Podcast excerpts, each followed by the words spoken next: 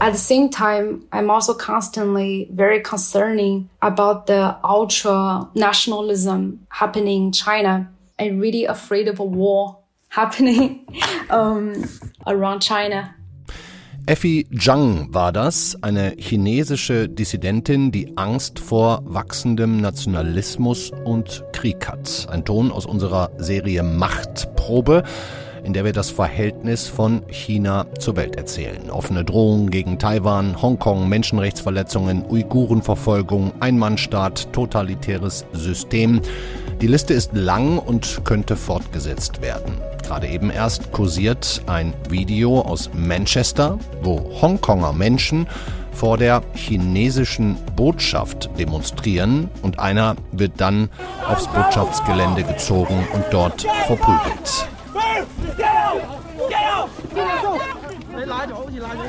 Der erste westliche Besucher seit der Wiederwahl Xi Jinpings in China ist Olaf Scholz. Am Freitag landet er in Peking, begleitet von einer zwölfköpfigen Wirtschaftsdelegation. Begleitet auch von sehr laut werdender Kritik an dieser Reise. Der Grünen-Politiker Reinhard Bütikofer wird da heute im Interview kein Blatt vor den Mund nehmen und kündigt schon mal harte Gespräche der Grünen und auch der FDP mit dem Koalitionspartner SPD an. Außerdem schalten wir zu unserem China-Korrespondenten Hendrik Ankenbrand, der viel zu den skurrilen Umständen und möglichen Ergebnissen dieses Staatsbesuchs zu erzählen hat. Herzlich willkommen also beim FAZ-Podcast für Deutschland. Heute ist Mittwoch, der 2. November. Mitgeholfen haben heute Carlotta Brandes, Michael Teil und David Brucklacher. Mein Name ist Andreas Krobock und ich freue mich sehr, dass Sie wieder dabei sind. Bevor wir in die Gespräche mit unseren heutigen Gästen gehen, ist es nochmal wichtig, uns allen klar zu machen, wie eng und groß die wirtschaftlichen Beziehungen und Verflechtungen zwischen Deutschland und China eigentlich sind. Carlotta Brandes mit einem kurzen historischen Abriss und den wichtigsten Zahlen und Fakten. Es begann 1972 mit den offiziellen diplomatischen Beziehungen Deutschlands zur Volksrepublik China. Seitdem hat sich Chinas Bedeutung für den weltweiten Handel stark verändert. Der Fall des Eisernen Vorhangs war dabei ausschlaggebend für die globalen Handelswege nach Asien. Seit 1990 hat sich das Handelsvolumen zwischen China und Deutschland mehr als verneunfacht. Auch der chinesische Beitritt in die Welthandelsorganisation vor 20 Jahren hat den Aufstieg der Volksrepublik ermöglicht. Dadurch hat China Deutschland bereits 2008 als Handelsmacht übertroffen.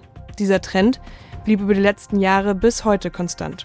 Im vorherigen Jahr hat das Handelsvolumen zwischen Deutschland und China 246 Milliarden Euro betragen.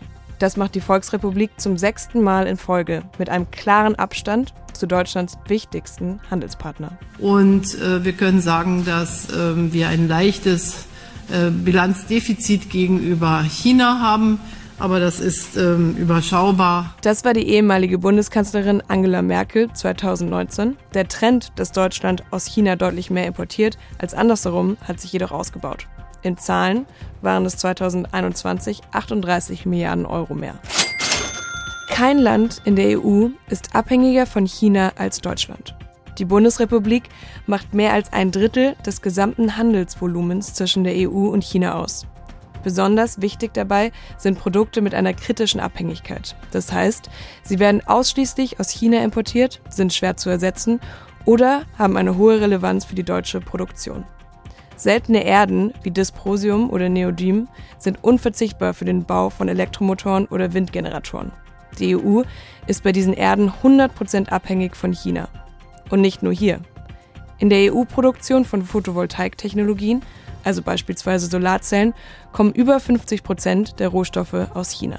Das heißt, eine abrupte Abkopplung von China wird zu kompletten Unterbrechungen der Lieferkette führen. Während wir mit den wirtschaftlichen Konsequenzen der vergangenen und aktuellen Krisen hadern, hat China bereits 2015 einen Kurswechsel eingeschlagen. Im Zuge der Made in China 2025 Strategie modernisiert die Volksrepublik die eigene Produktion. Ausländische Technologieimporte sollen durch eigene Innovationen ersetzt werden. Diese Strategie geht aber klar gegen die deutschen Interessen. Deswegen häufen sich auch die Beschwerden von deutschen Unternehmen. Sie müssen zunehmend ihre Technologie und Wissen an chinesische Behörden übermitteln, wenn sie in den chinesischen Markt einsteigen bzw. in diesem bleiben wollen. Da haben wir also nochmal deutlich gehört, und ich glaube, wir müssen nicht drum rumreden, die Reise von Bundeskanzler Scholz nach Peking hat vor allem einen Grund, unsere wirtschaftliche Abhängigkeit von China. Weltweiter Handelspartner Nummer eins, seit Jahren unglaublich wichtig beim Import, vor allem was Rohstoffe angeht, aber auch beim Export dem Verkauf von Autos oder anderen deutschen Technologien. So ist die Lage. Und wenn wir das aus guten Gründen nicht mehr wollten, dann müssten wir uns wohl auch hier mit dem Thema Wohlstandsverlust beschäftigen. Unser erster Gesprächspartner heute, auf den ich mich wirklich sehr freue, ist absoluter China-Kenner, hat dort aber wegen seiner politischen Äußerungen Einreiseverbot. Er war Vorsitzender der Grünen, ist jetzt seit Jahren im Europaparlament und gerade eben in Taiwan. Genau, da war ja auch was mit China. Ich hoffe, die Telefonleitung funktioniert über diese Distanz einigermaßen und sage Hallo Reinhard Bütikofer. Grüße, Herr Krobock. Darf ich Ihnen gleich zweimal widersprechen? Selbstverständlich. Gu guter Start. Denke ich auch. Wir sollen gleich zur Sache kommen.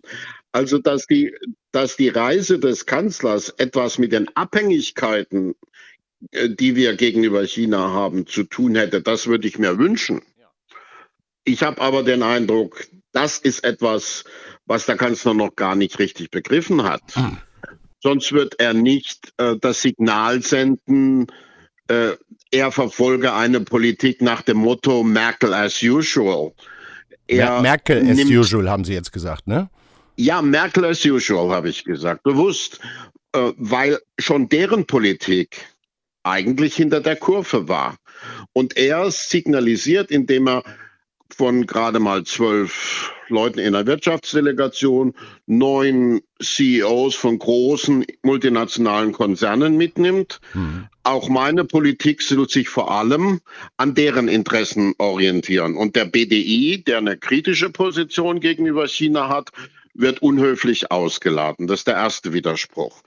Der zweite Widerspruch ist, ich würde nicht folgen, wenn Sie sagen, das führt jetzt zum Wohlstandsverlust. Das dachte ich mir. Also da müssen wir wirklich drüber streiten. Wollen wir das machen? Jetzt am besten? Vielleicht fangen wir doch nochmal ja, an. Erstmal würde ich vielleicht über die Sache reden. Ja, das tun wir. Und dann ähm, übers Bewerten. Das, das tun ja. wir. Und, und sagen Sie, würden Sie uns trotzdem einmal noch kurz vorweg verraten, was Sie denn da gerade in Taiwan tun, wen Sie treffen, mit wem Sie sprechen, worum es geht?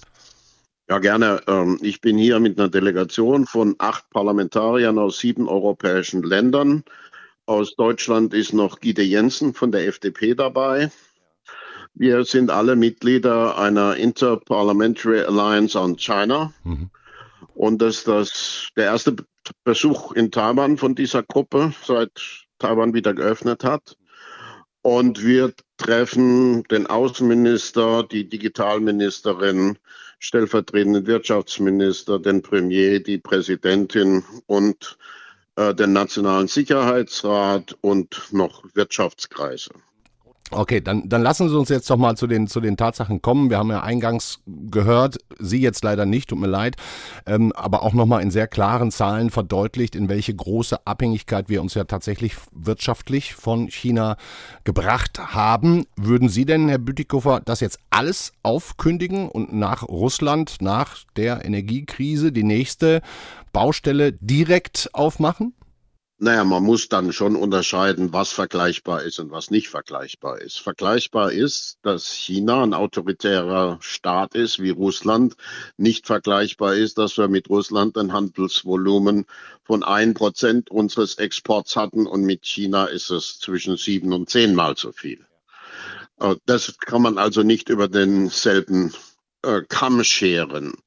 Wir müssen als gleich ansetzen, dass diese autoritären Regime willens sind, ökonomische Abhängigkeiten in politische Waffen umzuschmieden. Ja. Das hat Putin gezeigt, das hat aber auch Xi schon gezeigt. Also Xi hat es demonstriert, ist vielleicht in Westeuropa nicht so richtig bekannt, aber gegenüber Schweden und Norwegen, gegenüber Litauen und Tschechien, gegenüber Korea, Australien und Japan.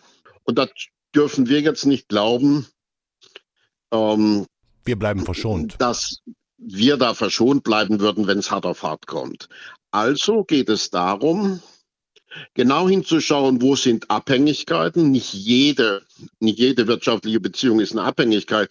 Ob ich jetzt Socken aus China kriege oder Unterhosen oder Klopapier ist strategisch irrelevant. Selten Erden sind es nicht. Und es kommt natürlich dann auch noch darauf an, ob die Abhängigkeiten ersetzt werden können.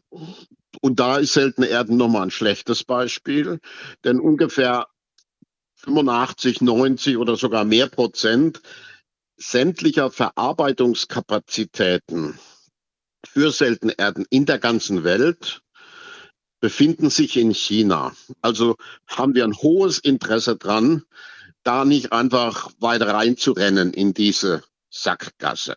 Mhm. Und ich würde nicht behaupten, dass wir jetzt insgesamt so weit abhängig sind, dass wir in jeder Hinsicht erpressbar sind. Aber Volkswagen zum Beispiel ist abhängig. BASF Die machen 40 Prozent ja. ihrer Umsätze und 50 Prozent ihrer Gewinne in China. BASF ist auch abhängig. Die haben einfach etwas gemacht, was der kluge Kaufmann nicht macht, nämlich zu viele Eier in einen Korb gepackt. Mhm. Mhm.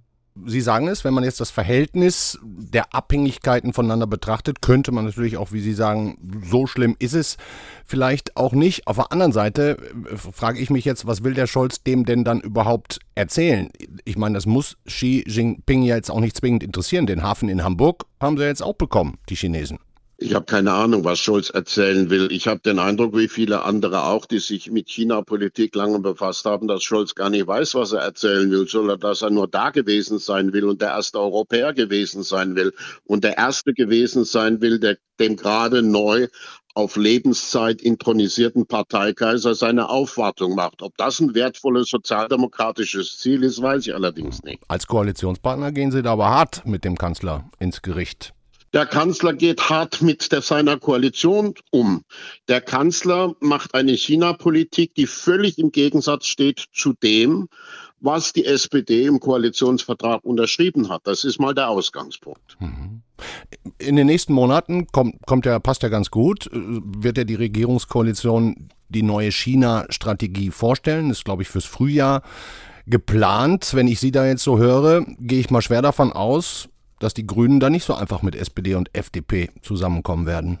Mit der FDP kommen wir auf jeden Fall zusammen. Das war schon in den Koalitionsverhandlungen so.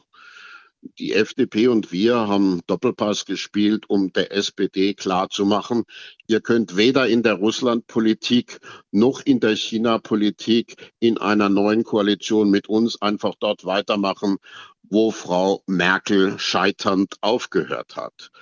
Insofern habe ich mit den Liberalen da gar kein Problem. Aber mit der SPD werden wir eins haben. Und die SPD hat eins mit einem großen Teil der deutschen Öffentlichkeit. Und die SPD hat übrigens auch eins mit einem großen Teil der deutschen Wirtschaft. Denn dass die alle so ticken würden, wie jetzt die Chefs von BMW oder BASF, äh, ist ja nicht der Fall. Sonst gäbe es ja nicht seit drei Jahren eine sehr beachtete, weltweit sehr beachtete kritische äh, Strategie zu China vom BDI. Ich denke mal, es ist gerade ein Ausweis dafür, äh, dass nicht alle in der deutschen Wirtschaft so ticken wie ein paar CEOs, dass der Kanzler den BDI-Präsidenten Russwurm nicht mitgenommen hat. Zum ersten Mal übrigens seit Menschengedenken, dass der BDI ausgeladen mhm. wurde. Mhm. Weil er sich kritisch geäußert hatte wahrscheinlich. Ja, oh, die, die chinesische Botschaft äh, hat eine Äußerung von Herr, Herrn Russwurm in der äh, sehr einfach darlegte, dass es für deutsche Unternehmen auch ethische Grenzen gibt und dass Zwangsarbeit jenseits solcher Grenzen liege. Äh, hat Herrn Russwurm da quasi als China-Feind beschimpft. Und da wollte sich wohl der Kanzler den Auftritt, Auftritt nicht mhm. versauern lassen. Mhm. Ich finde, das ist äh, fast würdelos. Jetzt haben Sie gerade gesagt, mit der FDP werden Sie sich da schon einigen, mit der sind Sie ja auch schon zusammengekommen in dieser Frage. Aber wie wird es dann mit der SPD? Wie, wie werden die Gespräche? Was, was werden Sie zusammen mit der FDP versuchen, für eine neue deutsche China-Politik-Strategie zu festzulegen? Naja, da kann man einfach auf das hören, was die Außenministerin sagt. Die führt ja äh, diese, dieses Thema, das macht ja nicht ich. Also wenn man alle diese, äh, diese Stellungnahmen von Annalena Baerbock aus den letzten Wochen zusammennimmt, ist, ist deutlich, dass sie eine sehr klare Position hat, die sich jetzt von meiner nicht fundamental unterscheidet, äh, vielleicht nicht ganz so heftig artikuliert wie ich, aber sie geht eben auch davon aus, und das sind zwei Kernpunkte äh, an der neuen deutschen China-Politik, dass wir die veränderte Realität in China abbilden müssen. Wir können doch nicht so tun, als hätte sich nichts geändert, wenn Xi Jinping gerade den totalitären Kurs dramatisch verschärft hat. Und auf der anderen Seite ist es eine Einsicht der letzten Jahre, die wir eigentlich alle gemeinsam teilen könnten, dass erfolgreiche China-Politik nicht im Alleingang äh, möglich ist, sondern dass man da europäisch gemeinsam handeln muss, dass man auch transatlantisch gemeinsam handeln soll, haben wir auch im Koalitionsvertrag festgehalten. Der Kanzler aber stößt Macron vor den Kopf und stößt Biden vor den Kopf und denkt, er würde große Politik machen. Mhm. Naja, da finde ich eine ganz gute letzte Frage. Ich meine, Sie sind EU-Politiker, Kenner der europäischen Befindlichkeiten. Ähm, was kriegen Sie denn da von unseren europäischen Partnern mit über unsere generelle China-Politik? Läuft das so nach dem Motto, mein Gott, die dummen Deutschen erst auf Russland reinfallen und auf China sowieso und das Ganze wegen des schnöden Mammons? Also es, es gibt welche, die sagen, äh, Deutschland ist äh, eigentlich gar kein Land, sondern Industrieverband, der sich als Land ausgibt. Ähm, das, ist, das ist natürlich böswillig. Ja. Aber inzwischen haben wir ganz viele vor den Kopf gestoßen und ganz viel guten Willen kaputt gemacht. Und die, das Kopfschütteln wird immer vernehmlicher gegenüber Deutschland, weil die Leute sich inzwischen fragen, was war denn nun mit Zeitenwende? Wenn Zeitenwende bedeutet, zu verstehen, dass es falsch war, sich von einem autoritären Land ab, so abhängig zu machen. Warum machen wir dann bei China dasselbe doppelt so energisch? Das, doch, das kann doch nicht vernünftig sein. Gutes Schlusswort. Herr Bütikofer, ich danke Ihnen sehr für das wie immer spannende Gespräch. Ich danke Ihnen, Herr Krobock. Tschüss.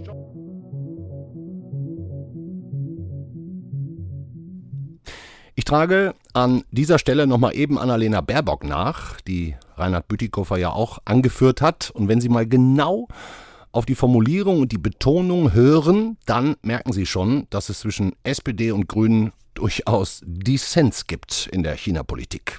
Der Bundeskanzler hat äh, den Zeitpunkt seiner Reise entschieden. Und jetzt ist entscheidend äh, die Botschaften, die wir gemeinsam festgelegt haben im Koalitionsvertrag, die Botschaften, die ich auch hiermit nach Zentralasien gebracht habe, auch in China deutlich äh, zu machen. Die Außenministerin in einem ZDF-Interview. Sie sagt, der Bundeskanzler hat den Zeitpunkt seiner Reise entschieden. Nun, allzu lange wird er da aber auch gar nicht bleiben dürfen wegen Chinas Null-Covid-Politik möglicherweise. Das fragen wir jetzt aber direkt mal nach bei einem unserer beiden FAZ-China-Korrespondenten. Der ist jetzt hoffentlich in der Leitung und ich sage Hallo, Hendrik Ankenbrand. Hallo, Herr Krobock. Jo, trotz aller Kritik findet der Besuch statt. Das ist jetzt mal klar. Was genau, können Sie uns vielleicht mal erzählen, soll wann passieren? Was sieht das Protokoll vor? Ja, das ist alles noch völlig unklar. Ähm, äh, klar ist nur, dass der, dass der Bundeskanzler äh, mit seiner Maschine dann irgendwann morgens landen wird äh, am, ähm, am Freitag und äh, der Besuch soll, äh, äh, so wie ich es gehört habe, ungefähr zwölf Stunden dauern. Ähm, das ist ähm, ein Novum in der Geschichte von Kanzlerbesuchen in, in China, dass ähm, keine Übernachtung stattfindet. Ähm, der Sprecher von Olaf Scholz hat ja den Besuch selbst als Tagesausflug bezeichnet, ein Wort, was bei den mitreisenden deutschen Managern überhaupt nicht gut ankam, ja, weil ja ähm, äh, man natürlich dann äh, befürchtet, dass das ein Höllentrip wird. Äh, zwar werden manche ein Business Seat bekommen, aber äh, viele andere müssen wahrscheinlich mit Economy Vorlieb nehmen. Ja. Und dass das alles dann vor Ort so hoppla hopp geht, ohne dass wir jetzt offensichtlich genau wissen, was passiert, das liegt dann tatsächlich an Corona? Ja, genau. Ähm, ich weiß gar nicht, ob äh, Annalena Baerbock so recht damit hat, äh, äh, dass der Kanzler den Zeitpunkt seiner Reise gewählt hat. Es kommt einem eher so vor, als hätte Xi Jinping den Zeitpunkt seiner Reise gewählt. Er hat ja auch eingeladen. Und äh, das äh, kam alles äh, sehr hoppla hopp. Ähm, zwischenzeitlich haben die Chinesen tatsächlich versucht, die Deutschen zwar herzuholen, aber sie dann nicht in den, den deutschen Kanzler nicht in Peking zu empfangen, sondern irgendwo auf der grünen Wiese in der Nachbarprovinz das ist zwar äh, nicht öffentlich geworden, aber äh, ist trotzdem bekannt. Äh, das, hat, das hat Deutschland natürlich, hat, die, hat das äh, Kanzleramt natürlich abgelehnt, weil das ein Gesichtsverlust wäre. Ja. Äh, daraufhin sind die Chinesen wieder zurückgerudert, haben gesagt, okay, ihr dürft nach Peking kommen, aber ähm, ihr bleibt in einer Blase. Das heißt, äh, äh, jeder, äh, der den Kanzler trifft und seine Delegation von, von chinesischer Seite, der, der in China dann bleibt äh, und nicht mit zurückfliegt nach Berlin, der muss dann äh, sieben und vielleicht sogar auch auch zehn Tage in Quarantäne. Ja. Prost Mahlzeit. Die aus dieser Null-Covid-Politik ja. entstehenden Schließungen ne, in China von ganzen Fabriken, von Häfen, im Grunde ja Lahmlegungen ganzer Städte, das haben Sie in Shanghai auch schon erlebt, die haben ja auch immer wieder für riesige Lieferkettenprobleme gesorgt, für Ausfälle. Werden denn die mitreisenden deutschen Wirtschaftsvertreter und Firmenchefs sich trauen, das mal anzusprechen und zu sagen, ach, könnt ihr nicht mal ein bisschen lockern, damit wir hier nicht so viele Probleme haben? Das glaube ich nicht.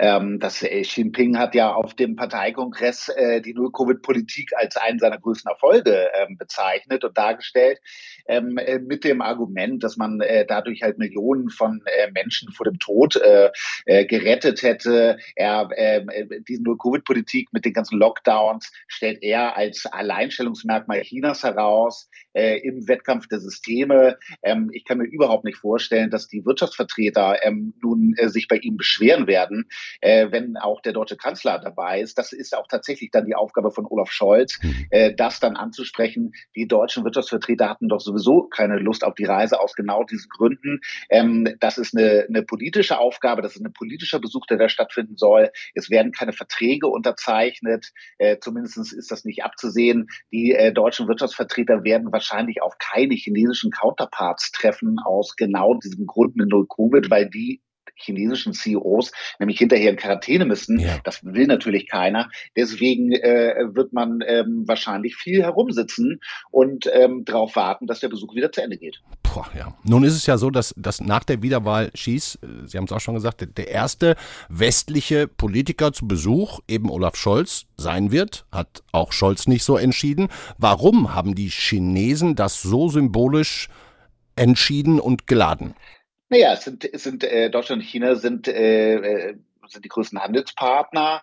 Ähm, äh, Deutschland ist ähm, in der westlichen ähm, Welt äh, unter den G7-Ländern eindeutig das Land, was äh, immer noch äh, über die freundlichsten, äh, engsten Kontakte zu China äh, verfügt. Äh, die, äh, die Bundeskanzlerin Merkel war ja insgesamt zwölfmal hier äh, in 16 äh, Jahren. Ähm, die deutsche Industrie ist abhängig von China, zumindest die Automobilindustrie. Mhm. Ähm, an, in anderen Bereichen mag das äh, anders aussehen. Und äh, Xi Jinping möchte vor allen Dingen damit auch seinem eigenen Volk halt zeigen, nein, wir sind gar nicht so isoliert in der Welt, wie ähm, das immer dargestellt wird, wie es die Amerikaner auch gerne hätten. Äh, und äh, versucht natürlich Deutschland auf seine Seite zu ziehen, für ihn wäre es eine Horrorvision, wenn Deutschland sich tatsächlich jetzt äh, auf eine Seite schlagen würde in diesem neuen Kalten Krieg, von dem immer die Rede ist. Und diese Seite wäre die USA. Und äh, dann hätte man überhaupt keinen, überhaupt keinen äh, Partner im Westen mehr. Ähm, äh, man man, man äh, könnte seine Produkte nicht verkaufen, könnte keine Hochtechnologie aus Deutschland mehr kriegen. Äh, das soll durch diesen Besuch verhindert werden, diese Entwicklung. Und Olaf Scholz ist ganz offensichtlich bereit, auch in diese diese Richtung zu gehen. Hm. Wie wäre es denn in Peking angekommen, wenn Scholz zum geplanten Einstieg von Costco im Hamburger Hafen Nein gesagt hätte? Kurz vor dem Besuch. Ja, das hat, das hat die chinesische Regierung schon vorher angedeutet. Äh, was dann passiert wäre, dann äh, wäre nämlich ähm, die Drohung im Raum gestanden, dass deutsche Unternehmen, die eine große China-Abhängigkeit haben, hier sehr viel verkaufen, wie zum Beispiel VW, die 40 Prozent ihrer Autos hier verkaufen, dass die dann äh, zumindest zwischenzeitlich mit ähm, äh, Problemen äh, zu rechnen hätten. Ähm, äh, da kann man sich vieles vorstellen, dass dann der Regulator ähm, genauer hinschaut und Probleme findet findet oder plötzlich ähm, äh, sind Autos äh, nicht mehr sicher genug ähm, äh, und so weiter und so fort. Äh, das ähm, äh, hat äh, Peking klar gemacht. Ähm, äh, Olaf Scholz wollte äh, dieses Risiko nicht eingehen und bringt deswegen als Gastgeschenk äh, die 24,9 Prozent äh, von dem Hafenterminal in Hamburg mit. Hm. Was hat es denn überhaupt mit dieser chinesischen Strategie auf sich, sich überall auf der Welt kann man ja auf alle Kontinente gucken, Beteiligungen an Häfen zu sichern oder auch ganze Häfen zu kaufen. Ja, Häfen sind strategische äh, Infrastruktur ähm, für den Welthandel ähm, äh, von aller, allergrößter Bedeutung. Äh, Xi Jinping hat sich selber in einer Rede in, in China äh, damit gebrüstet ähm, vor geraumer Zeit, äh, dass China die Nation wäre, die auf der Welt am meisten Zugänge hätte zu Häfen und zu Schifffahrtsrouten. Und äh, das ist seine Vision, dass China den Welthandel auf den Weltmeeren äh, beherrscht herrscht mhm. und äh, diese Abhängigkeit natürlich auch äh, nutzen will zu seinen, zu seinen eigenen Gunsten. Äh, das ist schon gang und gäbe. Nur ähm, äh, hinter Costco steht halt der chinesische Staat und verfolgt damit ganz klare geostrategische Ziele. Ja, Sie schreiben ja auch in einem Text von vergangene Woche, den ich gerne nochmal verlinke, dass es eben nicht nur um wirtschaftliche Kontrolle und viel, viel Geld geht, sondern eben auch um militärischen Wert. Können Sie uns das kurz erklären? Ja, Costco hat äh, ganz enge Verbindungen äh, zur Volksbefreiungsarmee. Ähm, äh, zum, zum, äh, zum einen ist es natürlich ein, ein, eines der wichtigen Staatsunternehmen, äh, über das die chinesische Regierung äh, verfügt. Äh, dazu gehört auch, dass äh, Costco immer wieder äh, mit dem chinesischen Militär Hand in Hand gearbeitet hat, hat äh, Übungen abhalten lassen, hat auch ähm, äh, üben lassen, ähm, äh, Militär zu transportieren. Ähm, es gibt vielerlei äh, persönliche äh, Verbindungen und ähm, die Kritiker zumindestens äh, befürchten natürlich, dass ähm, Costco mit seinen Häfen dann auch äh, seine Hefe als Stützpunkte für das Militär im Konfliktfall äh, anbieten könnte. Es gab äh, Costco Frachter, die dann auf offener See äh, Kriegsschiffe der Volksbefreiungsarmee ähm, mit äh, Nachschub versorgt haben. Äh, all das ähm, erschüttert etwas das Bild, was äh, Costco und die Chinesen gerne von sich selber zeichnen, dass es dabei nur um Handel geht. Es geht möglicherweise doch um mehr. Hm, um die Geostrategie, um globale Machtpositionen. Ähm, vielleicht passend dazu letzte Frage, Herr Angenbrand. Wie sehr interessiert es denn Xi, wenn jetzt Scholz die deutschen Forderungen nach mehr Menschenrechten formuliert, Fragen zu Russland vielleicht stellt? Sind da überhaupt Antworten zu erwarten? Oder werden da kritische Töne einfach mal zu Protokoll gegeben und damit hat es sich dann auch? Oder finden da echte Gespräche zu solchen kritischen Themen statt? Das kann ich mir nicht vorstellen. Also sicherlich nicht zu äh, Menschenrechten in, in Xinjiang oder in Hongkong. Äh, das hat äh, die chinesische Staatspresse schon im Vorfeld jetzt klar gemacht, dass man überhaupt nicht bereit sei, äh, sich dort äh, von äh, Ländern wie Deutschland belehren lassen zu wollen. Ähm, natürlich muss äh, Olaf Scholz äh, das chinesische Verhältnis zu Putin ansprechen. Ähm, äh, China hat ähm, äh, Russland als, ähm, als äh, Partner ähm, äh, erklärt im, im Frühjahr. Scholz muss selbstverständlich klar machen, ähm, dass Deutschland und die EU das nicht akzeptieren können, dass keine Waffen geliefert werden dürfen nach China, dass die Sanktionen nicht unterlaufen werden dürfen und er wird Xi auffordern, äh, mehr Druck auf Putin auszuüben. Nur, äh, dass äh, Xi ihm wirklich zuhört oder darauf in irgendeiner Weise eingeht ähm, und äh, tatsächlich seinen Kurs ändert, ist völlig zweifelhaft. Hm. Äh, die chinesische Seite hat gerade in den vergangenen Wochen gegenüber Russland ganz deutlich gemacht, dass man äh, zu Putin steht, äh, dass man Russland nicht fallen lässt und sich als äh, Verbündeter ähm, äh, im Geiste äh, betrachtet, äh, der die äh, Vorherrschaft der USA ähm, äh, der entgegentreten will. Hm. Na, das kann ja ein Tagesausflug werden. Ja. okay, Dankeschön, Henrik Ankenbrand. Beste Grüße. Vielen Dank. Vielen Dank.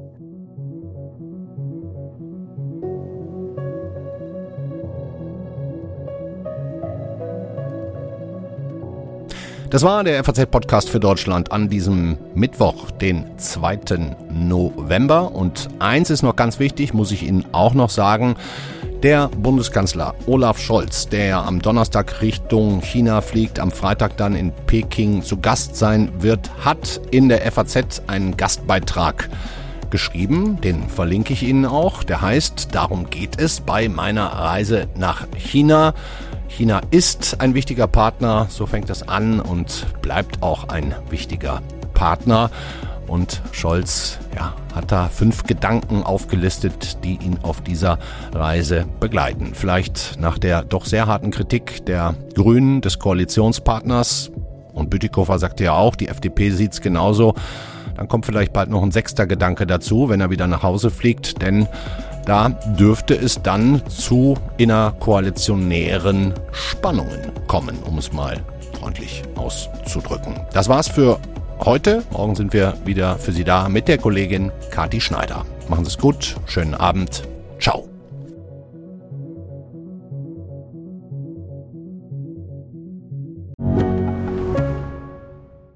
Mein Name ist Dr. Tillmann Rümenapf, niedergelassener Kinder- und Jugendarzt hier im Ennepe-Ruhr-Kreis. Die Einführung der Telematik sehe ich durchaus als Chance, aber aktuell fällt das System oft aus und es gibt viel zu wenig technischen Support. Dafür geht eine Menge Zeit drauf, in der ich die Kinder nicht genügend betreuen kann. Das muss sich ändern. Die besondere Nähe der niedergelassenen Haus- und Fachärzte ist in Gefahr. Was die Gesundheitspolitik jetzt dringend ändern muss, erfahren Sie auf rettetdiepraxen.de. you.